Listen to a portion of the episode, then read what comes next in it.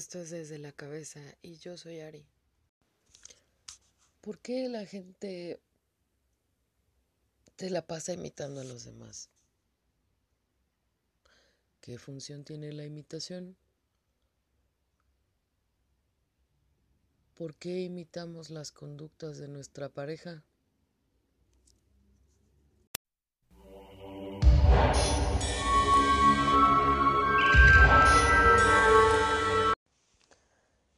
Es la imitación? Es una conducta mediante la cual, pues de manera inconsciente, copiamos patrones. Desde cómo habla la gente, cómo mira, cómo se mueve. Eh, algunas actitudes también de las demás personas. ¿Y qué función tiene o por qué no sirve? Pues se asocia con cuestiones sociales se asocia con esta parte como de establecer una conexión social con la otra persona, sobre todo con familiares, amigos. Eh, y realmente eh, tiene esta función de aumentar la relación o establecer un rapport, que así, así se le llama, a este, em, pues como vínculo o clic, si le queremos llamar de alguna manera, eh, con otras personas. O sea, aumenta esta parte de, clic, de vínculo que hace que te relaciones con otros. Resulta ser que eh, cuando somos niños, o sea, a veces, eh, esto es algo que a veces no tomamos como en cuenta, cuando somos muy chiquitos, parte de nuestro aprendizaje, sino es que gran parte de nuestro aprendizaje es justamente por imitación. Entonces, hay muchas cosas que de repente los papás no se fijan y, cuando menos piensan, pues resulta que el niño ya copió.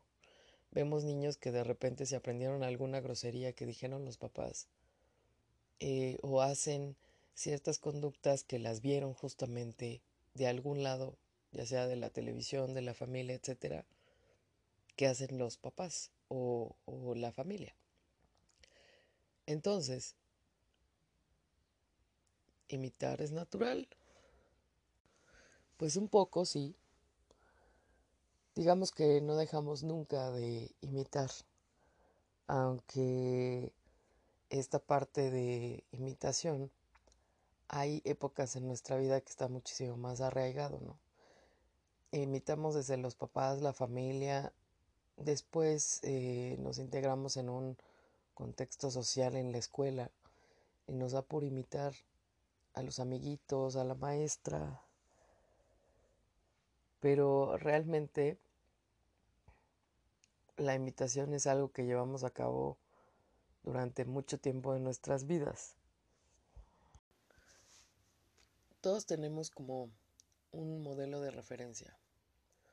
Ese modelo de referencia Puede ser tu papá, tu mamá, alguien de tu familia, alguna amistad que te haya marcado y que te deje bastante huella. Y realmente em, pues vas a tratar de evitar a, a, la gente que pues no está dentro de, dentro de esos estándares que es la que obviamente no vas a imitar. Y entonces, conforme va pasando el tiempo, pues uno se va sincronizando, sobre todo cuando hay, hay relaciones de amistades o de pareja, uno se va sincronizando con esas personas que tiene alrededor. De repente te encuentras con que los dos hacen ciertas cosas al mismo tiempo, subir la mano, ciertos movimientos, los dos hacen la misma cara, no, eh, las dos vienen vestidas del mismo color, y no se dan cuenta, o sea, es, una cuestión que nos pasa de manera como muy natural, pero sobre todo en las parejas ocurre eh, con bastante frecuencia. En algún experimento realizado por ahí, preguntaban a, a, ciertos individuos, o sea, les mostraban tres videos de cómo se comportaban tres diferentes parejas, y en el primero ponían a una pareja que todo el tiempo se estaban demostrando cariño. En el segundo, una pareja que pues sí se demostraban cariño, pero hacían sus cosas de manera muy independiente. Y en el tercero, una pareja que me encanta porque la ponen comiendo y los dos toman el agua al mismo tiempo, hacen eh, los mismos movimientos casi de para comer, terminan casi al mismo tiempo. Hay otra secuencia donde los pasan este ante una situación social con otra persona y los dos hacen casi la misma cara. Y entonces cuando le preguntan a la gente que cuál pareja es la que lleva mucho más tiempo, la mayoría responde que es la segunda opción, ¿no? Donde se tratan con cariño, pero eh, pues hacen sus cosas de manera independiente. Y no, la realidad es que la tercera pareja que estaba mejor sincronizada era la que llevaba mucho más tiempo junta. ¿Por qué pasa esto? Esto ocurre porque al vivir con alguien o al convivir con esa persona durante mucho tiempo, inconscientemente tendemos a, imitar desde la cara, y ciertos movimientos y ciertas actitudes que tiene. Entonces, cuando hay una pareja que tiene muchos años ya de relación, tú los ves y tienen así como la misma cara de desagrado ante cierto estímulo. ¿No? Entonces, eh, realmente esto de, imitar tiene una función crucial, ¿no? Ahora, ¿qué tanto eh, lo vemos reflejado a nivel social? Mucha gente tiene en su haber, como ya dije, este modelo de referencia y de dónde lo agarras. Puede ser desde su mamá, su papá, o también muchas figuras sociales, ¿no? Porque colgamos pósters en la pared de algo que nos gusta, de algún artista favorito, porque lo vemos como ese modelo de referencia a imitar, ¿no? Ahí están, eh, digamos, con cada estilo de música vemos eh, gente que está imitando al modelo de referencia y eh, yo creo que el caso más cañón son los rockeros, los metaleros que tienen todo un estilo de vida eh, completamente ligado a la música que escuchan, ¿no? Pero el tema de esto es que imitar nos ayuda a vincularnos mejor con las demás personas. El tema es cuando cuando estás tratando de imitar algo que pues que no es tu modelo de referencia, pero lo imitas por convivir. Sí, amiguitos, si no me creen, métanse a una oficina y observen eh, a los sujetos que están adentro de la oficina. En algún momento, o sea, se dio como un tiempo en el que alguien traía su lonche en una bolsa de Sara, o del Palacio, o de Liverpool. Si nos escuchan eh, fuera de este país, eh, pues son tiendas obviamente de centro comercial. Digo, Sara, creo que falta que pongan una aquí en la esquina. Eh, y me encanta porque la gente se orgasmea cuando trae ropa de Sara, cuando en España es así como lo más corriente, pero en fin, el tema de esto es que este en algún momento en hace un tiempito, la gente llevaba su lunch en, una bolsa de Sara o del Palacio de Hierro, que el Palacio de Hierro y Liverpool son un símil, si nos escuchan en España, como del corte inglés. Y entonces era como para, ah, pues tengo tanto estatus que pues traigo mi lunch en una bolsa de Sara porque quiero demostrar estatus. Lo cagado es que seguramente la persona que guardó la primera vez su, su en una bolsa de Sara fue porque fue la bolsa quizá que agarró que tenía por ahí en el reciclaje y entonces ahí metió su topper, ¿no? Y se fue a la oficina. Y entonces como 25 viejas la imitaron, yo creo que no fueron 25 viejas desde el momento en el que en el metro las los ambulantes del metro o sea, los vendedores ambulantes que andaban en el metro mandaron a hacer las bolsas de Sara, del Palacio de Hierro y de Liverpool de tela a manera de loncheras para que todo el mundo eh, pues tuviera su bolsita de Sara, de Liverpool, ¿no? Y pues pudieran llevar cómodamente sus alimentos, ¿no? Porque fue tal el furor que la gente pues se imitaban unas a otras. Y el rollo es, yo todavía sigo sin entender exactamente qué ganaban con eso.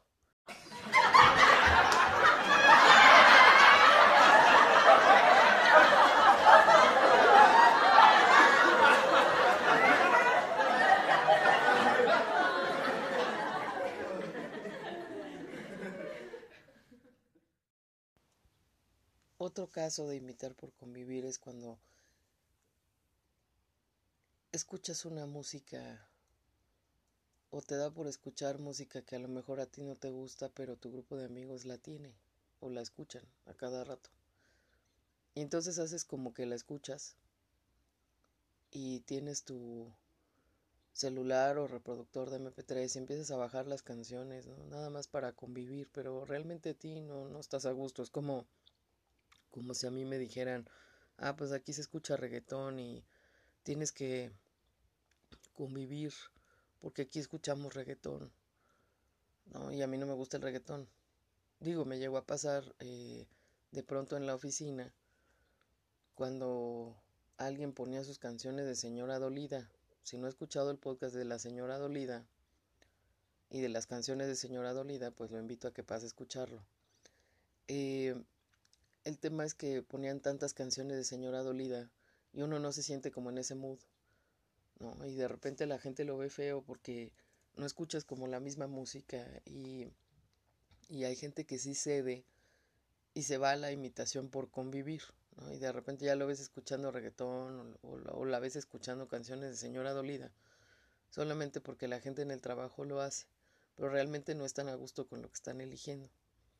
Otra situación cuando imitan las, las modas de algo de vestir, que a lo mejor no va contigo, pero lo imitas por convivir. O sea, si todas traen el vestido de Sara y vas a Sara a gastarte dos mil varos en un vestido que es para una niña anoréxica, ¿verdad? Porque resulta que la, la complexión para la cual están hechas las la ropa de esas tiendas de Inditex en general, pues es para niñas que son súper delgaditas.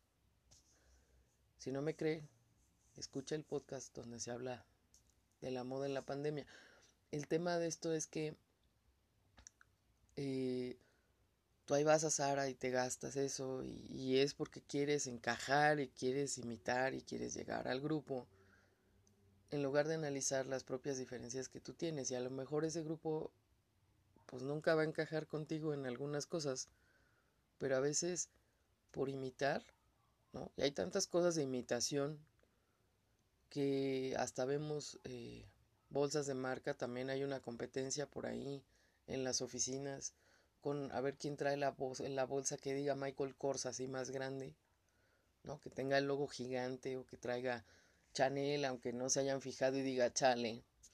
Eh, o sea, hay una serie de, de competencias ahí por imitar que yo tengo estatus y que yo tengo, quiero demostrar esto, que a lo mejor ni siquiera tendrías necesidad de estar haciendo o de estar queriendo imitar.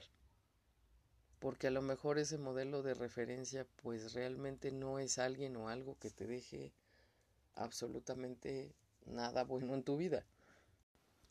Y entonces vemos un montón de gente que de repente eh, parece que se uniforman ¿no? Andan, eh, vaya, tratando de, de, imitar ese modelo de referencia, ¿no?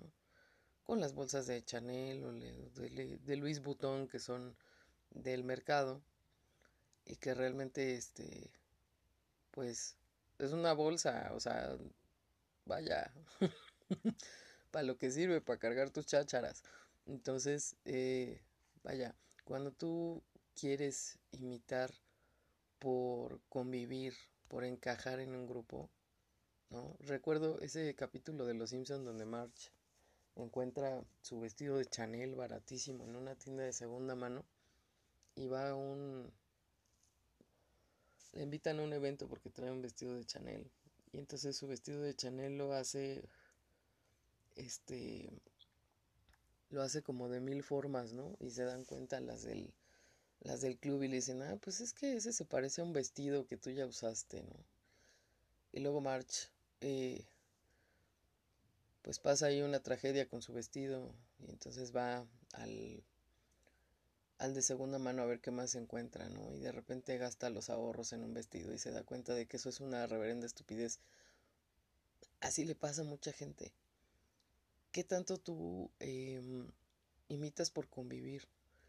¿Qué tanto tú eres consciente de tu propia diferencia como ser humano y lo explotas?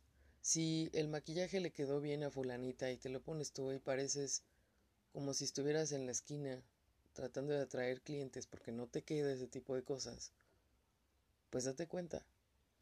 Si tú estás haciendo ejercicio, eh, de manera muy alocada porque quieres los músculos para encajar en tu grupo del gimnasio donde todos son mamados y así y se meten cosas para que después desarrollen este pues algunos trastornos en sus órganos sexuales pero pues tú no estás a gusto pues se vale decir que no.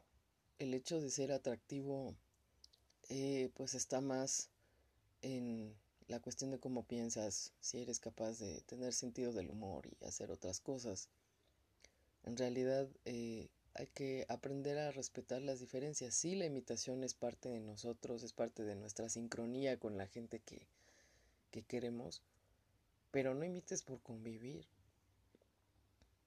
O sea, realmente te hace salirte de lo que tú eres y de pronto es como como analizar esta parte en la que pues en que soy diferente, a lo mejor este pues tú no naciste para escuchar reggaetón, a lo mejor lo tuyo es la salsa, a lo mejor lo tuyo es escuchar música clásica, a lo mejor lo tuyo es pues leer, hacer otras cosas que a lo mejor ese grupito con el que intentas encajar no es, eh, pues vaya, no tiene alguna influencia buena, ¿no? Sino que te obliga a que cambies tu manera de ser. Y si no te aceptan como tú eres, pues tienen dos trabajos, enojarse y volverse a contentar, porque al final uno, uno debe aceptar su propia diferencia como ser humano. Si tú estás en esa dinámica en la cual, eh, pues para encajar llevas tu, tu lunch a la oficina, bueno, no, porque ahora ya no podemos ir a la oficina, bueno, ustedes, porque uno sí está diario, pero si, si tú tratabas de hacer eh, ese tipo de cosas, no, y ahora que estás en línea te das cuenta de que no necesitas hacer ese tipo de cosas para estar a gusto trabajando. Analiza tu caso. Quizá a lo mejor eh, necesitas otro tipo de amigos, necesitas otro tipo de maquillaje, necesitas no hacer tanto ejercicio para convertirte en vigoréxico. Eh, hay modelos de referencia malos, ¿no? Como no sé si recuerdan esta página de Ana y Mía que hacía referencia a la anorexia y la bulimia, ¿no? Y hasta se daban consejos de cómo vomitar mejor. No todos los modelos de referencia que vemos para que nosotros los imitemos son al 100% buenos. Entonces, aprende a quererte con todas tus diferencias y, y lo que tú tienes y haz de la imitación algo que sea imitar una buena referencia, un modelo que te deje algo, que te ayude a crecer como ser humano. Espero te sirva.